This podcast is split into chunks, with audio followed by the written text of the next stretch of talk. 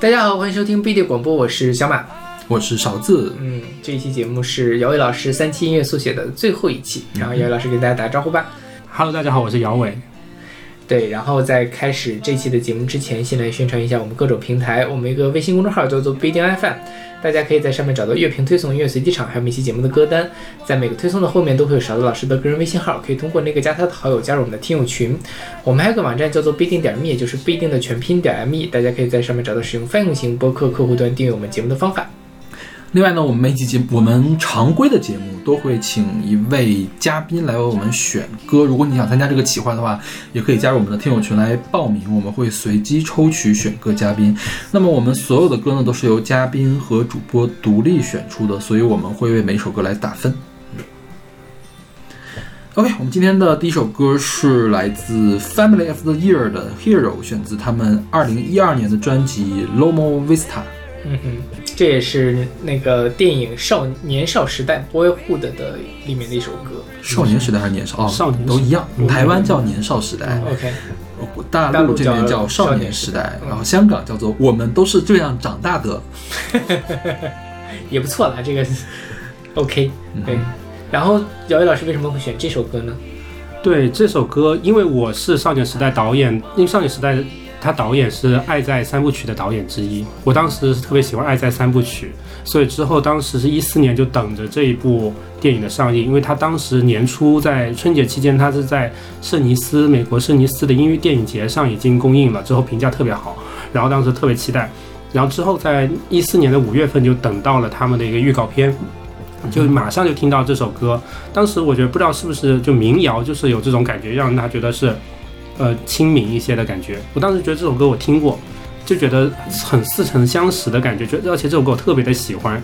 但是回去再回头去找这首歌的时候，发现这首歌其实是一个相当新的一个歌，我不可能去听过它的。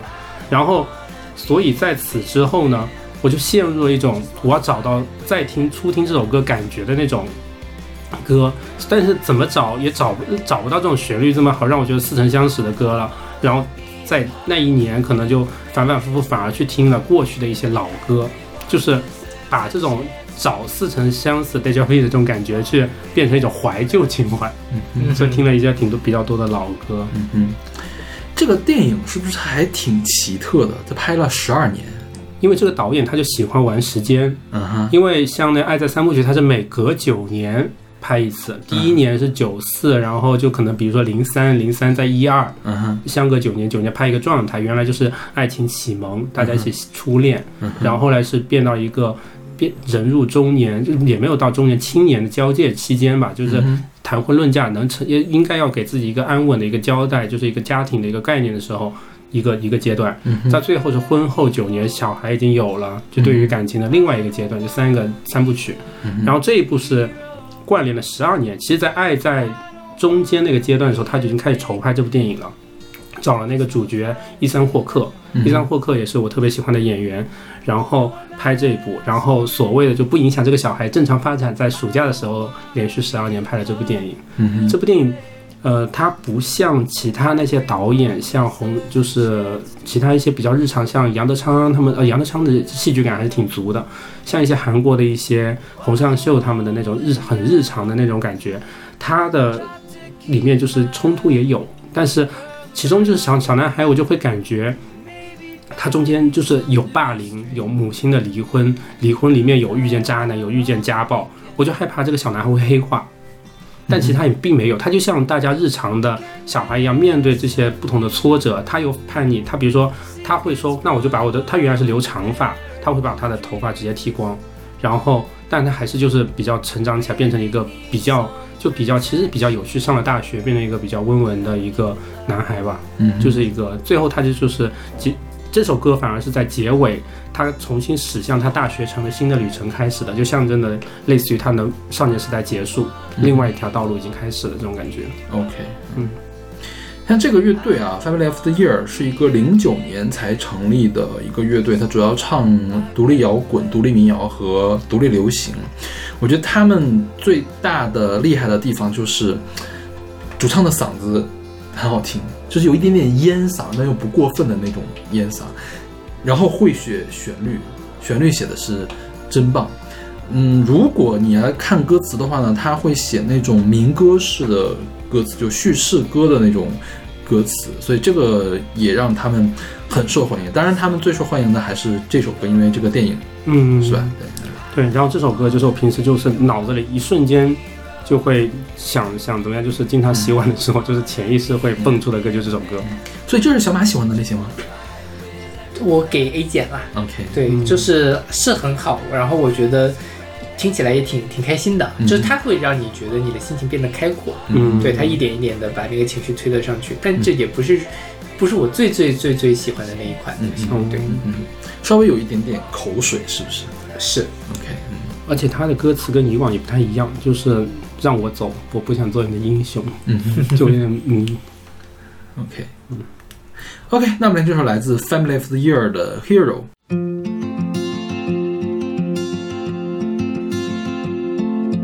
let me go. I don't wanna be your hero. I don't wanna be a big man. I just wanna fight with everyone else. Your masquerade. I don't wanna be a part of your parade. Everyone deserves a chance to walk with everyone else while holding down a job to keep my girl around and maybe buy me some new strings her a night out on the weekend and we can whisper things secrets from our American dreams. Baby needs some protection, but I'm a kid like everyone else.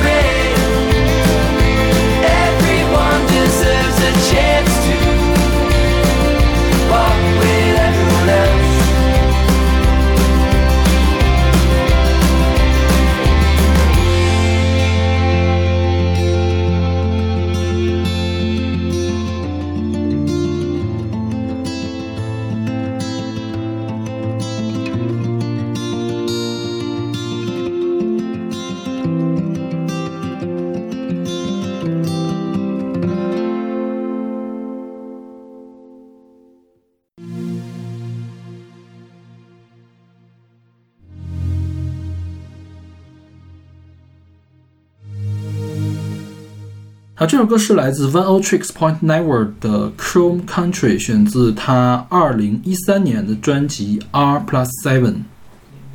对这首我特别喜，这是我特别喜欢的一个一个音乐，就是 Daniel Lopton、嗯 Lopatin，嗯哼，有 Patty。对，嗯然后他也是那种带电的、带魅的。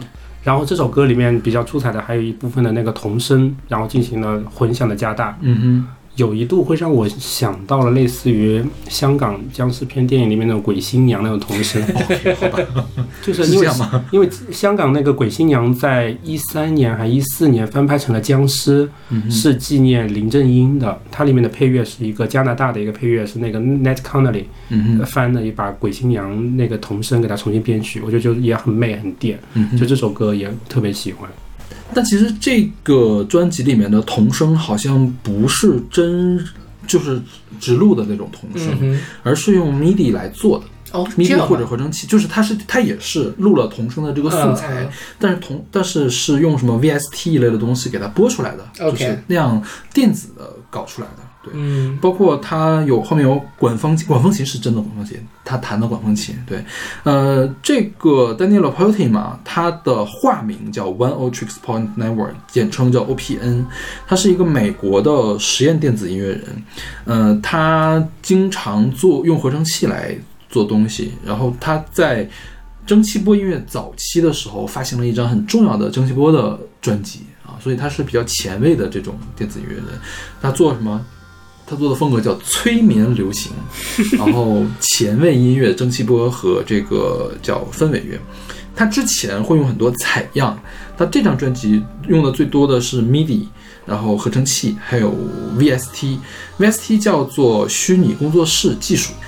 然后呃，像 VST 什么时候比较常见？就是比如说你有一个 MIDI 键盘，或者说你有好多 MIDI 的这个曲库，你可以上网去买或者是下载的这种 VST 的音源，就它会录一些，比如说雅马哈钢琴的这种音源或者小提琴的这个音源，然后就可以让你在电脑面前做出来跟真声比较相近的这个东西。这个是 VST 技术啊，就是也是电脑呃电脑时代之后编曲人比较常用的一种技术，所以我猜他的这个童声合唱是这么搞出来的，因为听起来并不像是他真唱的，就是它是有一点点电子感的是。的是的对对对。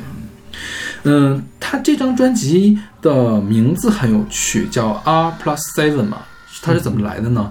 是法国有一个写作团体叫 Olip，有一个写作技巧叫做 N Plus Seven，就是说 N 是名词的意思，嗯把它文章里所有的名词替换成这个字典里面加七位的这个另外一个词写出来的文章，这是一种写作技巧。嗯然后他把这个 N 变成了 R，叫 R plus seven。我不知道这个 R 他想表达的是什么啊？他说他唱的专辑是说，我想被我使用的这些声音来操控，然后想寻找它们中存在的共性。然后我使用这个管风琴呀，或者是好莱坞合唱团的这个音色的时候，我可以把我脑中某些陈腐的想法给它抠出来，然后我去跟它斗争，我要做一些新的东西出来。呃，反正是很前卫的一个人。确实蛮前卫的，是吧？对，我觉得这首歌也是挺挺前卫的，但它就是你我我觉得前面姚伟老师选的一些电子音乐作品，大概都还有一个比较明确的情绪，但这首歌我有点搞不清他的情绪，有的时候我觉得他特别的冷，但另外一些时候呢，我也觉得他特别的温暖，嗯哼，就是。而且有的时候就是每每每次听，可能那感觉还会有一些细微的差别，所以就觉得他那个光怪陆离的感觉，因为就很难说出来他是什么。嗯哼，对他也做那个视觉视觉艺术。嗯他一八年疫情之前，他还出了一个项目，就是 My Bride，My Bride，就是他去呃巴黎啊、去纽约、去日本，他会直接就是他在上面操纵这些合成器，然后背后有一个跟几大那个视觉艺术家弄的一个三 D 或者几个视觉上面的效果。嗯嗯。它层次也特别多。就是我原来听这首歌是在地铁上，就德国地铁，它是一部分在一一一段路在地上，一段路在地下，嗯就感觉穿过一段隧道之后过来之后，它它的那个整个感觉就变了。嗯所以就觉得特别有意思。然后一方，他也是为那个音乐电影编很呃编了很多曲。就当时是因为我没看那个电影，反而先听他的那个原声带是，呃一七年那个好时光，因为他的主角是那个《暮光之城》男主是罗伯特帕丁斯，是罗伯特帕丁森吧？随便啦。对，我不喜欢那个男主，但所以那部电影没看。但是他因为这部电影他获得了戛纳的配乐奖。OK，对，然后它里面有一首就是跟 E.G. Pop 合作的，我觉得也特别喜欢。嗯嗯嗯，这首歌叫做 Chrome Country，Chrome 是个啊，就是我们的谷歌浏览器那个 Chrome。嗯、而且呢，它这首歌我我我我一直在想，它为什么叫 Chrome Country？因为我最近在带无机化学实验课，嗯正好是做铬的这个实验。铬是这样，铬的金属是银白色的，就是给人冷的感觉。包包括我们所有的不锈钢里面都会加铬，或者是这个很多东西表面涂层会加铬，因为铬的硬度很高，而且它又耐腐蚀，所以银光闪闪的那个东西都是铬，会给人冰冷的感觉。那这首歌当然会给人冰冷的感觉。还有一个事情就是铬的化合物是五颜六色的。就比如说二价铬是天蓝色，三价铬是紫红色或者是绿色，六价铬就是橙红色，包括它再去跟其他东西配位，就是整个元素周期表整整个那个四光谱都可以给你配出来的感觉。这首歌同时它有冷冽，就是零价铬铬金属的这种冷冽，然后又会有比较多的这种色彩。你看它用了这个叫童声合唱，用了各种各样的合成器，用了管风琴，我觉得它也是比较。多彩的，所以为什么 Chrome 它的那个标志是五彩斑斓的？嗯可能跟各的不同的颜色是有关系的。所以我觉得它这个起的名字也挺有意思。我一开始以为这个 Chrome Country 是呃美国某某个村的名字啊，嗯或者什么的。后面我查到，查到了一个公司叫 Chrome Country，它干嘛呢？它是给汽车做那个镀铬的配件的啊啊，那明显不是靠这个来的嘛。所以我觉得这个人还是。挺有意思的，无论是从呃文字上啊，还是从音乐上来讲，是的。对，被你这么一说，我忽然想到他一八年就下是一八年就下一张专辑，嗯它的封面就是整张封面打底是黑白那种交错马赛克类的马赛克线条方格打底，嗯。然后在右下角会有一块比较多光谱的光谱的一个比较多变的一个形右下角它那个地方特别像金属壁融化了的东西、啊，嗯嗯你见过那个壁晶体它表面是有光子晶体的那个东西，所以嗯。它它是那个像油膜的那种感觉，嗯。对对，做的那个东西。嗯。OK，那我们听这首来自 Valtrix Point Network 的 Chrome Country。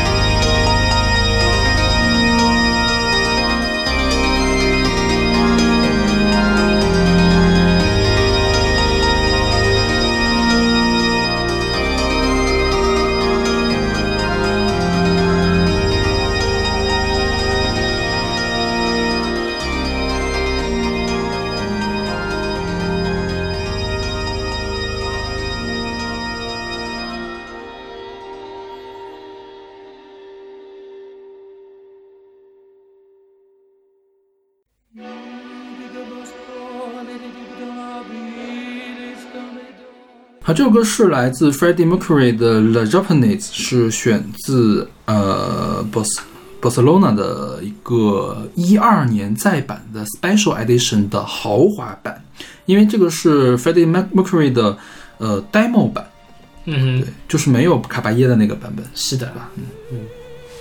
这是一个精选集，它其实做了三个碟，嗯，第一个碟是但它不是精精选集，它是单曲的再版，对，就是它就是精选集里面第二碟，它不是精选集，它是单曲的哦再版，对，它不是精选。嗯，它只有就是巴塞罗那原来的这个 EP 里面的那些歌的所有的老版本，就相当于是这个巴塞罗那应该是巴塞罗那奥运会会。是吧？九二年奥运会的时候，当时他发行了出版，就那八首歌那个 EP，、然后回头再版的时候，又把当年不见的那些，就是没没有公开发表的那些东西，又重新弄了进去，然后把一九九二年的时候的那些歌再重新混音了一下，嗯但是或者是重新不叫录吧，就是就是混音了一下，而且他。重新约加那个邀请了那个布拉格管弦乐团，加了布拉格就管弦乐。对对对对，嗯嗯嗯，然后我这首歌也是意外听到的，然后当时听的时候还不就是没想到这是那个 Queen 的主唱。嗯哼，然后一方面它是没有歌词，就很自由，那个声音的感觉是一直往上走的，情绪滴滴滴滴一直往上走，然后而且更加的随意，相比于有歌词的束缚，它会更加的随意一些。然后恰巧当时也是一九年的圣诞期间，就每次听到这首歌，比较情绪上面也会比较上扬，就感觉有一种节日的气氛。OK。嗯，所以这个版本他跟卡巴耶合作的那个版本，你有听过吗？听过嗯那个，我就觉得多了一些什么，，OK，因为卡巴耶就跟他的本人一样很厚重，我觉得。就对，就声音上面，就是我更更喜欢这个自由散漫一些的感觉。嗯对，嗯，他那个跟卡巴耶合作那个版本其实是有日文的演唱开头，中间有中间是用英文来演唱的。而卡巴耶是西班牙的女高音歌唱家，当时我们做奥运那期节目中选过她的《巴塞罗那》那首歌，是吧？对，当时他们的合作就挺传奇的，就是谁也没有想到，Queen 居然会和卡巴耶去来合作。双向奔赴。嗯，我原来以为那个 Freddie 他是有西班牙血统，因为他也是黑发，嗯哼。但后来发现他是印裔血统。OK，嗯，这个歌啊，我怀疑他是不是后来作曲的时候是呃，就是写词的时候是用了莫奈的那幅画的意思。莫奈有一幅很著名的画叫做《日本女人》，就是他画了一个西方人穿着日本的和服，一个红色的日本的和服，手里拿了一个三色的，就是红白蓝的那个扇子，法国的扇子。和服上面呢画了一个非常丑陋的、非常凶狠的一个日本拿着日本刀的日本武士。嗯、这幅画当时是莫奈囊中羞涩，他是为了迎合当时大家对日本人的想象，那个日本文化的风潮，画了这幅画。当时的批评家就是说这幅画画的很垃圾，但是呢，莫奈呢是在他的私人的这种拍卖会上拍卖的。莫奈说这个幅画拍了当时的画作的最高纪录，但又有人出来质疑说你私人的画作是不是你找了个托儿，你让他买走了，嗯回头你又再给买回来，反正这个事儿成了一个公案。后来这个画是被什么被波士顿美术馆给买走了。波士顿美术馆好像一共买走过三幅画作，这是其中的一幅，其中其他都是别人捐赠的或者其他的渠道获得，这是他主动去买的一个画作。当时呢，这个事情其实你从社会学、人类学上来看，这是一个典型的文化挪用，因为是一个欧美人扮演了日本的一个角色。显然，当时的后来的莫奈其实从日本的文化中借鉴了很多，然后发展了他的这个印象派的这些东西。但是那个时候，他其实对日本并没有特别深入的了解，因为毕竟是一个赚快钱的一个东西嘛。所以说，这个是呈现出就是跟日本文化完全不搭嘎的一个东西。但是呢，就是为了去迎合当时欧洲人的喜好，让一个欧洲人穿上了日本和服，这和服上还画了一个丑陋的日本人，这是典型的文化挪用。呃，比较有意思的事情，其实是在二零一五年的时候，波士顿美术馆举办了一个活动，叫做“和服星期三”，就是邀请大家穿上和服来 cosplay，跟 cosplay 这个日本女人的这个形象，去跟她合影。结果这件事情就遭到了很多人的反对（括号不是日本人，而是美国人的反对），觉得你又是在做文化挪用，你根本就不懂这个后面的事情，然后你就是让人就是体现出了白人至上主义和种族优优越感。然后后来呢，日本领事馆出来了，说其实从我们日本人来看呢，觉得这件事情也无所谓了，对，挺好的，让大家来了解这个日本文化嘛。和服虽然是我们日本人发明的，但是我们希望全世界人都可以穿和服呀。对，这个也没什么了不起的，你们可以穿呀。反正就是闹了一个这个乌龙。然后日本领事馆亲自派人，就是亲自有好多日本人去 cosplay 这个事情，啊然后号召大家去 cosplay 这个事情。但是呢，由于波士顿美术馆遭到了反对，所以他停办了这个项目。好像是说那个 f r e d d y 他本人是很喜欢日本文化，啊哈对，然后他是去过很多次日本，然后就是也给了他很多的灵感，嗯包括他那个唱的那个日文，应该就是他自己写的，对，应该是。他自己写的是吗？应该是他自己是说很着迷于日本的这样的元素，说实话，我觉得文化挪用这个事情的边界很难把控诶，到底什么才能叫文化挪用？就是有的有的文化很介意自己被挪用，有的文化就不是很介意自己被挪用。对，尤其是像，我觉得美国那边之所以对文化挪用这么敏感，是因为呃，非裔美国人有一段比较凄惨的历史，因为当时白人是在脸上涂黑了，去扮演黑人来奚落他们，所以他们觉得自己的文化被人家挪用了，是一件很了不得的事情。像如果像比如，我觉得日本人他对自己的文化本身是比较自信的，对就是你随便挪用啊，你挪用去化化成你的东西，我们世界大同会更好，宣传了我的文化。就我我相当于是从某种角度上来讲，他文化入侵了别人嘛，对，是他是希望做这个事情的，呃所以文化挪用这个事情真的是，很难说了。尤其是在你做文艺创作的时候，包括比如说脏辫儿是不是只有黑人才可以才可以编、嗯这种事情，就会引起很多的争议。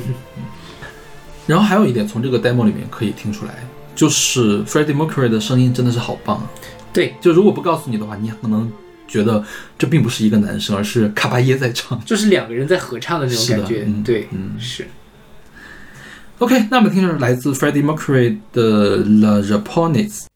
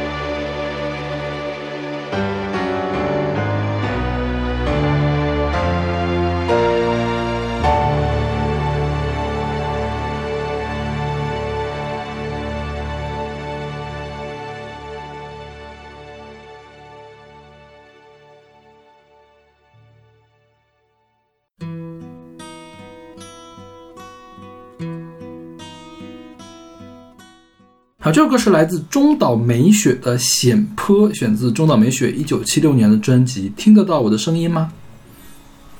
所以姚姚老师听的歌真的面向很广。嗯哼，这这又是什么机缘来听中岛美雪的这首歌？因为我觉得姚伟很喜欢中岛美雪，中岛美雪她本来跟华语乐坛的关系也很大又，是王菲吗？难道？也不从人间过算去的吗吧，但就是可能，比如说听粤语歌的时候也很难，就各个人都很难逃脱掉中岛美雪这个名字。嗯，因为之前也是知道她很有才华，嗯。但是其实她以前给我的印象也是比较 old style，嗯。然后而且她的专辑给我的印象也是比较 old style，因为我高中的时候买过他一张精选集，叫做《大银酿》，你知道啊大银酿不是那种日日本米酒吗？米嗯等级比较高的。对，然后他那张专辑就是大银酿，他那个封面也是非常的 old style 的日本，对嗯。对，包括他的演唱，我觉得其实确实是挺 old style 的，嗯。对。这个一听就有年代感啊。像跟他打擂台的那个松仁谷由实嘛，嗯。松仁谷由实其实没有那么强的年代感，有的时候编曲可能会觉得他有年代感，但是中岛美雪的声音确实是跟演歌有一点相似的，但是虽然他并不唱演歌，她的声音比较浑厚，质感。其实他唱功，大家都是在夸他的唱功很厉害，嗯中气很足，对，质感。甚至我有时候会觉得他是像中气比较足的齐豫。嗯哼，啊，是有一点，他们俩其实音色上你要说的话，其实也是有一点点的嗯相似的地方。对，就是知道他的有这么有才华之后，就想着就后来去听他的歌嘛，然后去听，刚开始听也是从他那些，呃，骑着银龙的那些，就具体翻译我忘了，就是、嗯，就那些骑在银龙背上是吧？对，就是顺着他那个知名度往下听。后来就是还是想着要从他的专辑一张一张听起，就找到了第一张，就这一张，这是第一张专辑的第一首歌。嗯哼，我我对于这种一长串唱就是歌词，然后一口气唱下这种感觉特别喜欢，嗯哼，一点个人的小趣味。嗯哼，然后就就立马就红心了这首歌。然后中岛美雪她除了她的那个旋律以外，她的很多歌词它存在着很强的那个叙事性。嗯哼，这首歌也是，就是一方面有一个叙事性，另一方面意象跟离后面的更深层次的女性的一个心理状态跟呃大家男性之间的关系之间都有一个描述。对，像这首歌，它讲的是怎么说呢？我觉得它讨论的是女性主义的事情啊，就是它描述的是一个女性，呃，跟在这什么为什么叫险坡呢？就是总有男性在找各种各样的借口，呃，最后这个他不，这个男性之所以不度过这个险坡，借口都落到了这个等待他这个女人的身上，呃，最后。最后，最后的时候是录到什么时候？说你长得太漂亮，所以我不能过去。嗯，就非常滑稽的一个事情。我觉得他是在影射当时日本社会，其实我觉得现在也是了，就是，就是万事就要赖到红颜祸水。是是吧？中国社会也是这样。对啊，就是什么事情都往女人身上赖。对，做好了是我的功劳，做坏了都是红颜祸水。是的，而且中岛美雪比较巧的是，中岛美雪可能也是在日本有存在很多的受众。嗯哼，我有一个比较喜很喜欢的一个画家叫秋尾望都，他是一个德高望重的，他是日北耽美漫画的鼻祖，嗯哼，就是当年的那个，就是那个花之二十四年组，他们是昭和二十四年的几个比较有名的漫画家，他们组在一起，就是一个女性团体在一起画漫画。嗯哼，恰好他们有一部漫画，就是这个险坡，它日日日语就是阿布纳萨卡，他们有一部漫画就是阿布纳萨卡 hotel，就是他们里面就是它主要描述的就是他主人公他的长相就很像中岛美雪，嗯哼，然后也有着中岛美雪的那样的卷卷曲的长发，嗯哼，然后还穿着这首歌词里面说的那个黑色的丧丧服，对，然后这种宾馆也叫也是映射了中岛美雪在二零零六年夜会十四，这是她的一个演唱会的里面的海狮蜃楼酒酒店。然后这里面这个板这个坡也可以理解为日本传说中的黄泉比良坡，就是生死交界的一个，或者此岸跟彼岸的一个交边界。它漫画描写的反而是就是位于这个宾馆就位于此岸跟彼岸之间的一个异空间，然后跟来往这个生死攸关客人的一些故事。嗯但是这部漫画呢，它至今没有汉化，，OK，我也找不到电子日文电子的版本，所以基本上也看不到，就比较遗憾。看之后以后的有没有人汉化吧。嗯哼。就像刚才说的，这个歌词后来提到了丧服嘛？为什么会提到丧服？就是最后男方埋怨的时候，你穿太鲜艳，嗯，所以我不过去。所以最后中岛美雪换上了丧服，黑色的丧服。他用其实这个事情，你说你如果你知道什么意思，是挺可怕的一个事情。但如果你不懂日文，你完全听不到这这个背后的这个东西在里面，所以他是在用最正常的编曲和最正常的嗓音来唱最沉重的故事。是的，对对。后面看到那个丧服我都惊到了，是对你在唱什么？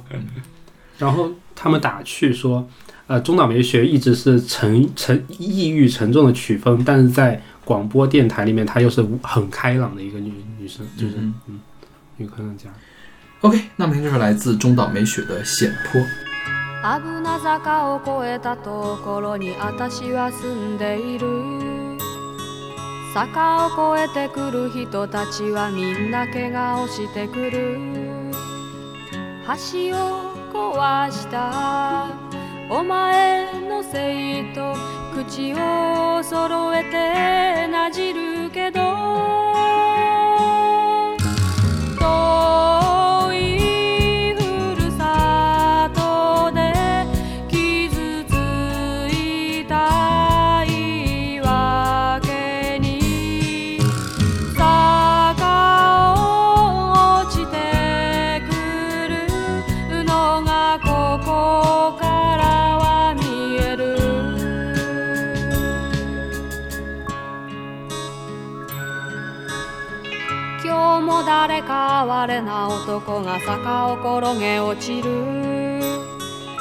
私はすぐ迎えに出かける花束を抱いて。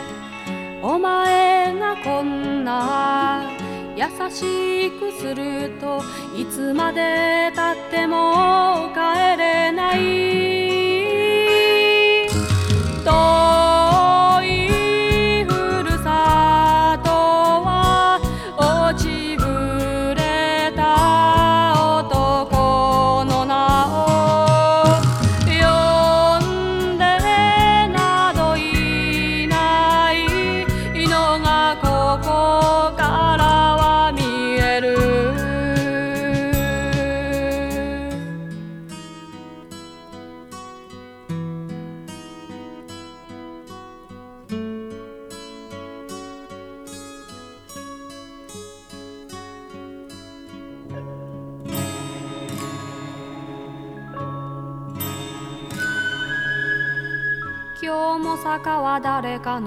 の痛みで赤く染まっている。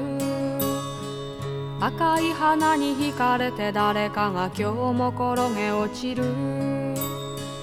お前の服があんまり赤いこの目をくらませる。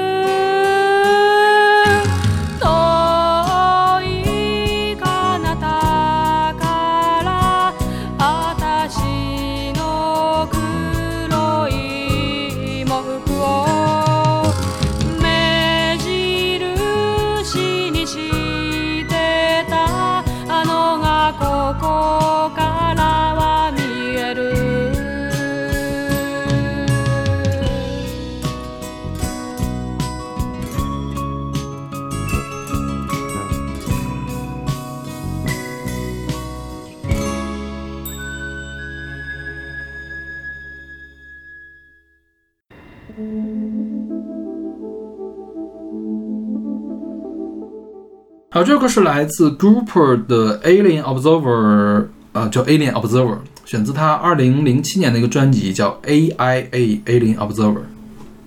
这歌又回到了那种鬼魅的清冷的路线上。嗯对，对，因为这个是我后期，因为早期很喜欢钉鞋，喜欢 Dream Pop，、嗯然后到后期就是，呃，一一六一七年吧，就那几年就准备考试，比较头疼。如果再听 Dream Pop，可能就 Shoegaze 就是有点吵了。嗯哼，然后顺着那个 Four AD，然后就往下找，找到了那个有个厂牌叫 Cranky，嗯哼，Cranky 底下有有一很大一一群的在做氛围的，也有那个比比如说 Team Pay，呃 Team Pack，或者是像那个 Group，嗯哼，然后就发现这张专辑就觉得很飘渺，嗯哼，但其实就感觉就那种画面感就来，他他感觉到一种空荡，但又感觉有一个朦胧的东西在照着他，嗯就感觉像是一个透过那个晶莹剔透的一个玻璃缸看鲸鱼的那种疏离，但是又通透的一个感觉。嗯哼，我不知道它是不是就就是可能因为也是因为这个 Alien Observer 的这个名字给我了这个一个意象，然后它的声音在里面也是一个比较封闭的，就是有种回声的效果。然后，但是它不同于其他我以往喜欢的那些其他的女生，那些女生的声音质感是薄的，是脆的，她的声音的质感是比较落地的这种感觉。就是这是我比较喜欢他们的一个。OK，、这个 grouper 其实是一个人，叫 Liz Harris，是个八零年出生的美国人。就是 grouper 是他的个人的音乐计划，主要的风格是迷幻民谣。零五年的时候出道的。啊，这为什么他他要取名叫 grouper？他小的时候，他们家有一个社群叫 The Group。为什么叫 The Group 呢？是受到一个俄罗斯人叫做葛吉夫的影响。我查了一下，这个葛吉夫是谁？葛吉夫感觉他是做邪教的，你知道吗？嗯，就是他是什么？呃，认为大部分人类不具有身心整合的意识，因此呢，因此整日像是被催眠催眠般的梦游者。他呢，就是要超越这种状态，达到比较高的这个意识，全面发挥人类的潜能。他要干这种事情对吧？所以他们的这些这个本地那些人就组织了一个团体，就是像那宗教团体，叫 The Group。嗯，但是呢，这个宗教团体的这个父母们都参加嘛，孩子们就比较讨厌这个事情，然后呢，会彼此称呼或者是称呼彼此的父母叫 the grouper，这什么意思呢？就是那个团队里面的，就是一种蔑称。然后后来呢，这个叫 Liz Harris 组那个就是准备开始做音乐的时候，就是说说这个，因为当时小的时候，其实，在那样一种像邪教一样的环境里面，他们建立起来的身份认同是比较受限的。然后这些昵称呢，就是一种反击，他们要反击他们的父母。所以后来，当时后来他作为了音乐人，他需要有一个名称来称呼自己的时候，他要避开“我”这个词，就避开跟我本人相关的一个东西。然后呢，他觉得最合适的就是当时的这个蔑称 grouper，就是蔑视所有人的他看不惯的那些人的东西，所以他自称 grouper。OK，那挺有意思的。我觉得他小的时候这样的一个经历，跟他后面的音乐是有关系的，就是也是那种疏离的对催眠呀、什么的，逃离的对对对对对对，跟感觉可以去做宗教音乐了。但他后来一张专辑就相当于落地一点。然后，嗯，他是不是去年还出了新专辑，还是今年还出了新呃专，辑、二零二一年 o k 还是二零二零年呀？对对，因因为我跟姚伟一块儿在做听周记的那个计划嘛，就是有的时候他会选这样的歌，就是这样的歌我真的是有点吃不进去，就对我来说太困了。太氛围了。是的，对，就是很适合适合你不需要音乐的时候的音乐来听。嗯对，它纯功能时候，我觉得会比较。如果让我进去的话，有点难。有点进不去。对，就就是给我来说是纯情绪化，对纯情绪向，有时候就需要情绪有一个氛围在的时候，就可能这样子。嗯所以我比较讨厌那个氛围又但是又特别动感的电的那种东西。，OK，哦，那种我觉得我我反而是比较什么，那种对我来说是功能音乐了。嗯我哦比如说嗯脑袋里面有很多想法的时候，我听那种其实能够比较助兴一点。所以之前姚伟经常会给我选那种一长十几分钟的那种歌，然后全程都是在这样。哦 OK，所以这首歌你给什么？这歌我觉得给 C 吧，就是可以放，但是我不会主动去听。嗯，我也差不多。首次诚实。OK，那我们听这首来自 Group 的 Alien Observer。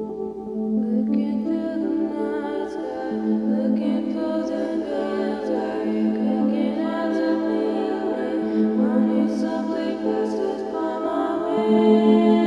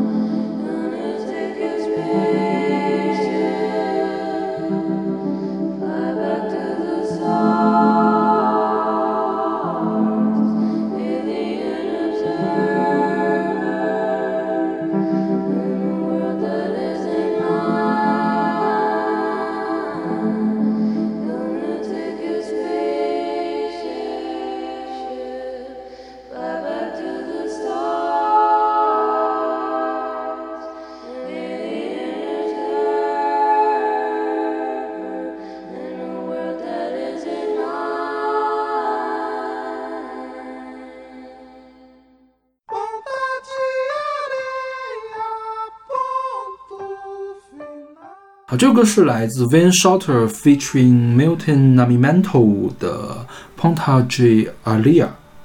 嗯，反正不会读，这是什么葡萄牙语是吧？啊，嗯，葡萄牙语这个是 Van Shorter 和这个 Milton Nascimento 在一九七五年合作的一张专辑，叫《Native Dancer》。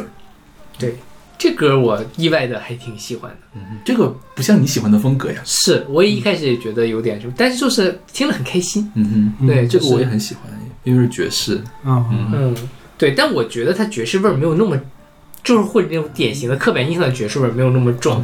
对，它还是有很多其他的元素那个放进去了，嗯就让人觉得嗯，这个阳阳光灿烂，很开心。对，它就是有点感觉有点海滩风情的那种 chill 的那种爵士风。嗯然后它当时我听到是一听到那个刚开始那个假音一出来，嗯我就立马点了红心了。嗯就之后就一直在重复这首歌，嗯哼，然后就是有种好声音上面要拍椅的那种心情，就是比较难得，终于又重新遇到了这么一首特别就马上就到红心的这么一首歌曲。对，嗯，每段时间都是需要有这么一首歌曲的，对。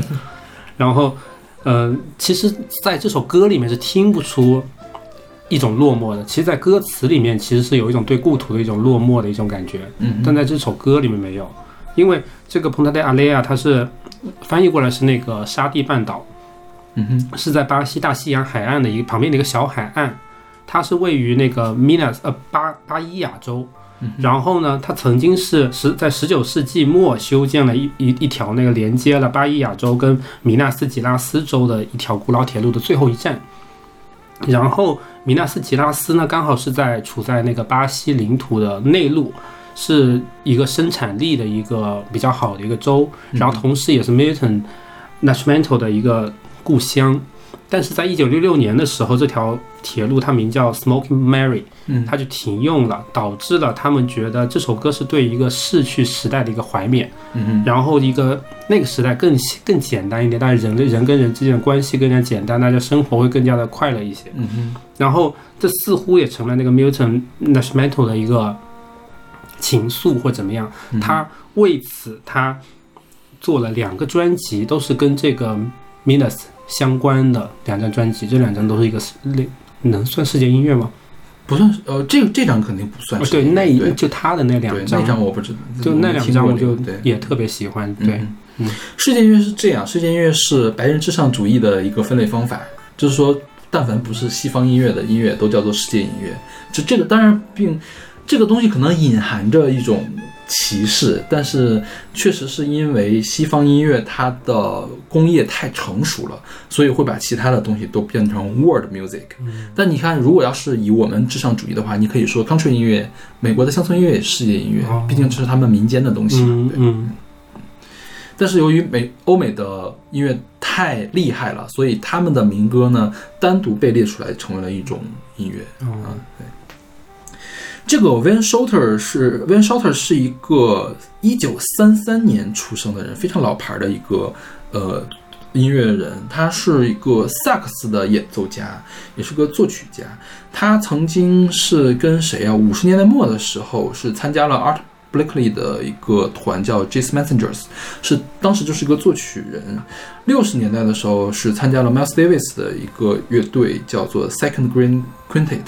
然后在六十年代还成立了一个融合爵士的乐团，叫 Weather Report 天气预报。嗯嗯，他创作的很多歌后来都成为了爵士标准曲。所谓爵士标准曲，就是爵士音乐里面不断被认好多好多人翻唱的曲子叫，standard 就是标准的音乐。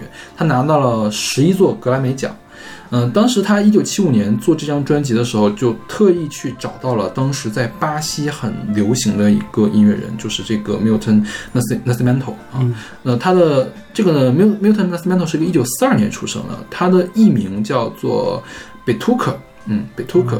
呃，他除了唱歌、自己写歌之外，也是多乐器演奏家。他拿到了五座格莱美奖，所以这两个都是大佬啊。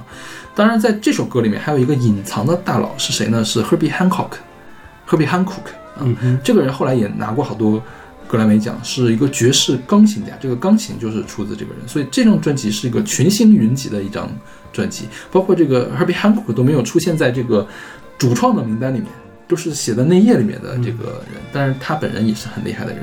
这个 Herbie Hancock 当时是跟呃 Wayne Shorter Wayne Shorter 一块儿在 Miles Davis 的那个乐团里面的。啊。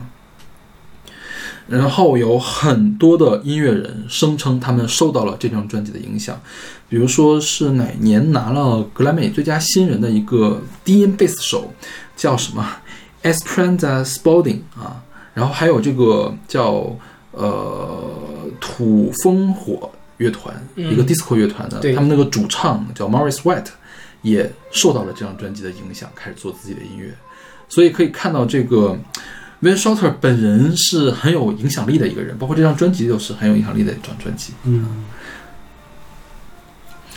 嗯，我觉得这个专辑比较有意思的地方就是你说的那个假声，嗯，就是 Milton 本人的声音其实不是这样的，对，他是很低沉的一个男生，就是让人很吃惊，他居然有这么漂亮的假声，而且是全程的假声。他收录在《Venus》那张专辑里有同样一首歌嗯，他那个声音就是完全不一样，是他原来低沉而浑厚那种声音，嗯但是出现在这里面反而是用这种假声唱的。对，因为我去找了一下，包括维基百科，包括这个 Discog 上面的唱片的记录，Discog 一般都是唱片内页的信息会被打上去。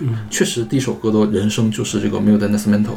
哦，他这个主歌的时候，其实你光听，你不听歌词啊，你不管他在唱什么，他他是个葡萄牙的葡萄牙语歌词吧？嗯如果你不听他在唱什么，你会觉得它是一首很很欢快的歌。嗯啊，就是我觉得这个欢快呢是在什么？是在回忆一九六六年之前那个铁路还在的时候的那个快乐的时光。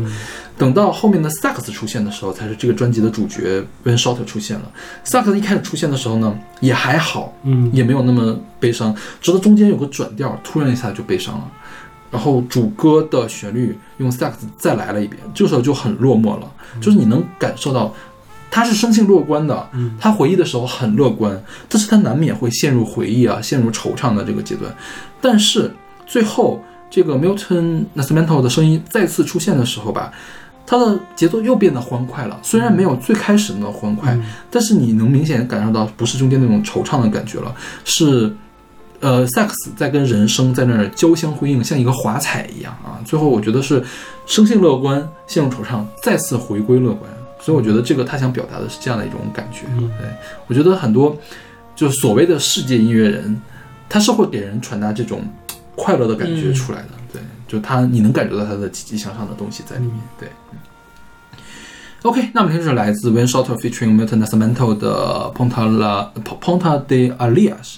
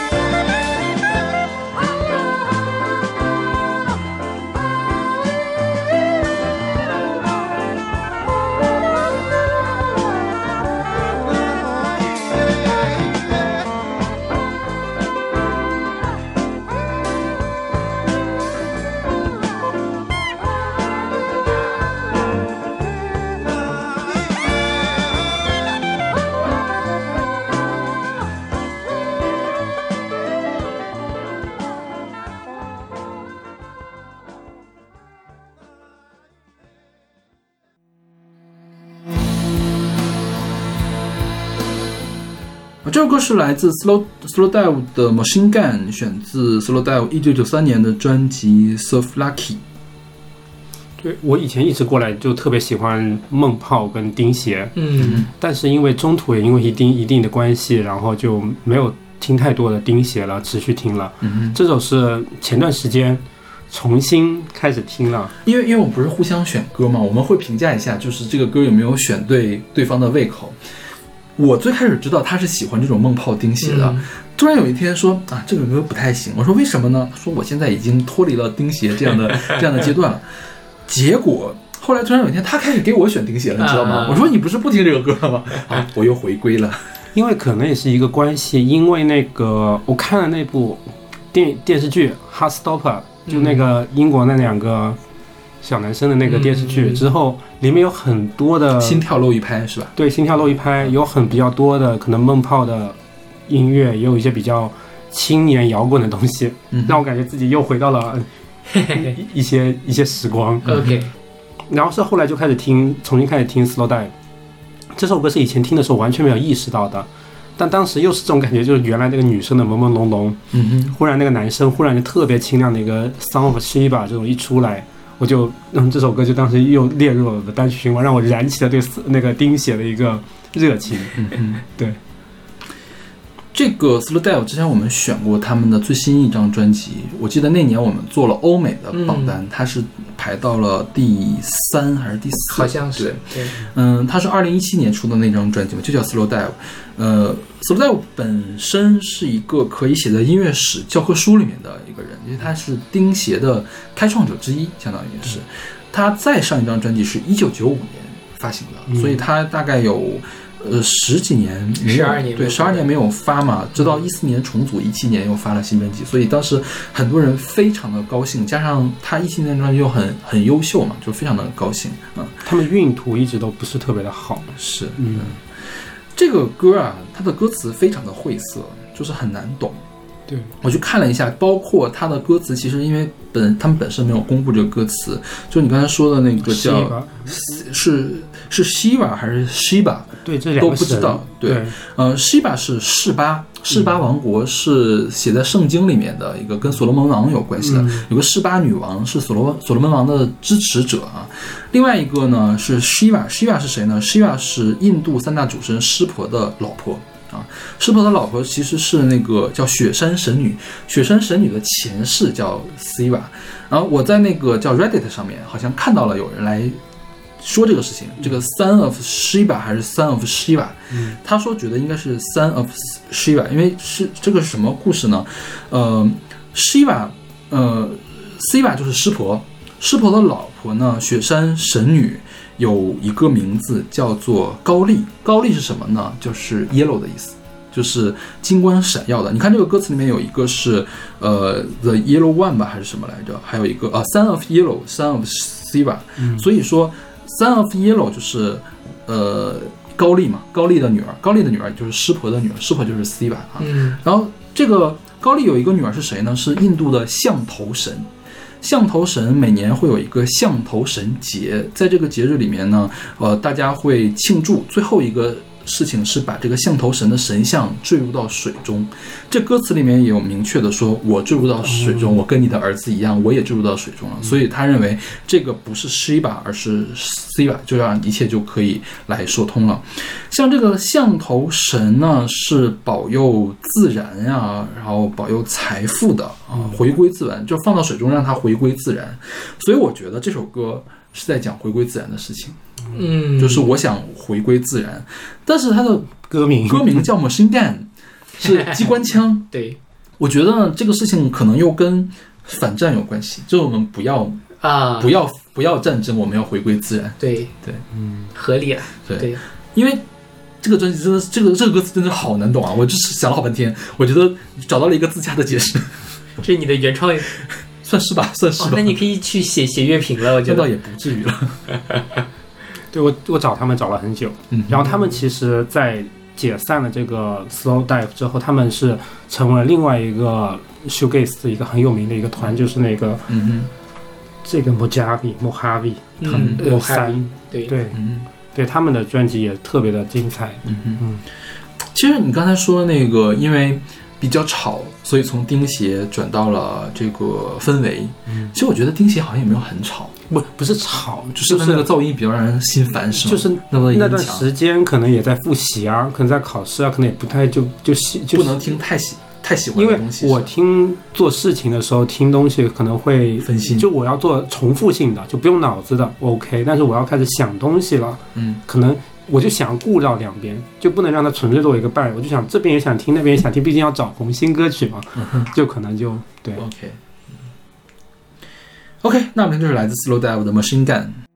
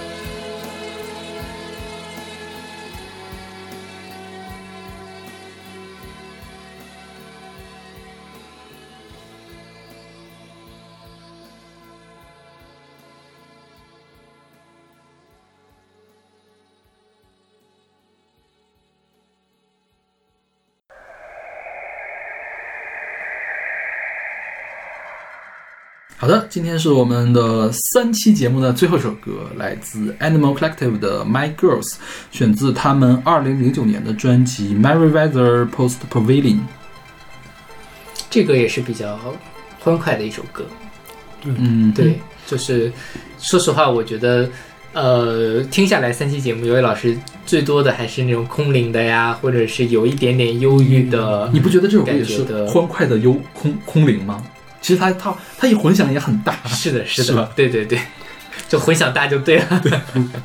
对。我自己比较喜欢这种歌。嗯。然后这首歌当时我比较少听这个欢快的歌，因为有时候也不会想到要去找一个让我开心起来的一个东西。嗯哼，但是听到这首歌，就莫名会真的会感到开心起来，而且听到这首歌跟听到之前听到那个 Kishibashi 嗯。都是在深夜里听到的，反而我在深夜听歌的感觉跟平时听歌感觉不太一样，嗯所以我我也去搜了一下 Kishibashi 跟这个 Animal Collective 有之间有什么关系，嗯，发现那个 Kish Kishibashi 也是他们的一个。粉丝吧，哦就是粉丝。对，也不能说粉丝，就是受他们有有一点影响。OK，谁影响谁？他们影响了 Kishibashi 是吗对，是的，OK，嗯，Kishibashi 是一个听起来很像亚洲的人的名字，但其实是一个美国人，是吧？有一些亚裔血统。他是韩裔是吧？好像是，我记得日是我记得是韩裔，嗯对对对对，嗯，他是唱 Kishibashi 是唱另类民谣的啊，就跟这个风格还挺不一样的，嗯，嗯是那种挺怎么说呢，挺难懂的，挺干巴的那种另类。但就比如说，呃，像的拍手啊，这种节拍强啊，可能嗯跟他的那个之前咱们选过的那个 chemicalize 跟 physicalize 是是有点像。嗯嗯，这个 Animal Collective 是一个美国的实验乐队，九九年的时候成立的，中文翻译成叫动物共同体，因为他们中间好像有几个人，有一个人叫 Panda Bear，就起的艺名叫 Panda Bear，、嗯，啊，就是他们的艺名都是有来源的，每个人都用的都是在用艺名去活动，主要是做这个实验流行、迷幻音乐、怪异民谣和独立摇滚啊，就是比较奇怪的一些东西。嗯这首《My Girls》是零九年非常热门的一首单曲，呃，在独立圈比较热门，因为 Pitchfork Pitchfork 给了他零九年最佳单曲。，OK，是排第一的哟，最佳单曲啊。这首歌最开始，呃，起名叫做 Home House，是说什么呢？说，呃，渴望拥自己拥有一个地方，然后为我的家人和我关心的人提供一个安全的住所啊。他全程也在说这个 house 的事情，提供一个住所的这个事情。嗯，他用的。还用了几个采样，就是一开始听到那个电子音乐的采样，其实是八四年的一个好式音乐，叫《Your Love》，来自 Frankie 嗯 Nuncles，还有呃有个土星探测器叫卡西尼惠更斯号的这个声音，呃卡西尼惠更斯号当时是好像是第一个绕土星的一个探测器，后来它耗燃料耗尽了之后，它就撞向了土星。啊，嗯。然后它在这个过程中采样了出现了一些声音，就被他们给采样，就是你听特别有太空感的这个东西被他们采样。我看他们的歌词的时候，让我想到了一首歌，就是孙燕姿的《完美的一天》。OK，我有一个大房子是吧？对。啊，就什么呢？要往里面塞哪些我的公我的女儿们啊，住在里基里面啊，什么开开心心的过日子啊，那种感觉。嗯这张专辑的封面也很有趣，它就是那种你仔细看它好像会动的那种，这个叫呃叫什么呀？运动幻觉，嗯。是专门一种艺术形式，所以它这张封面是专门找了一个做运动幻觉的设计师来给做的，叫一个日本人叫北冈明佳啊，就是我当时我当时第一眼其实被这个封面吸引了，嗯，因为姚老师应该在《听周记》里面选过这首歌，嗯选过。对我这个封面，我说这个封面为什么在动呢？那个真是在动，就你你你把它放大了，然后盯着看，确实是在动的。对，OK，那我们三期的这个姚伟老师的音乐速写就为大家放送到这里，然后觉得也是我自己前半部分呢，就是我很熟悉的文本，后半部分就是我完全陌生的文本，嗯就是前半部分是。我我觉得我跟姚伟老师在某些方面，前半部分那些音乐里面还是有很多的相似的品味的，嗯对。但是他比我听的东西会更更复杂一些，尤其是在欧美这边的这种氛围啊，或者钉鞋啊，或者有一点点电子元素的东西，其实是我不太听的东西。对，嗯所以希望姚伟老师能经常来上我们节目。我跟勺子之前还说，以后可以专门挑一些鬼魅一点的声音来做一期山妖海怪。可以啊，听起来是 蛮有趣的策划。嗯，对，这个什么深夜特工之类的。OK，那我们这一期节目就到这里了。那再次谢谢有位老师，我们下期再见。下期再见。再见。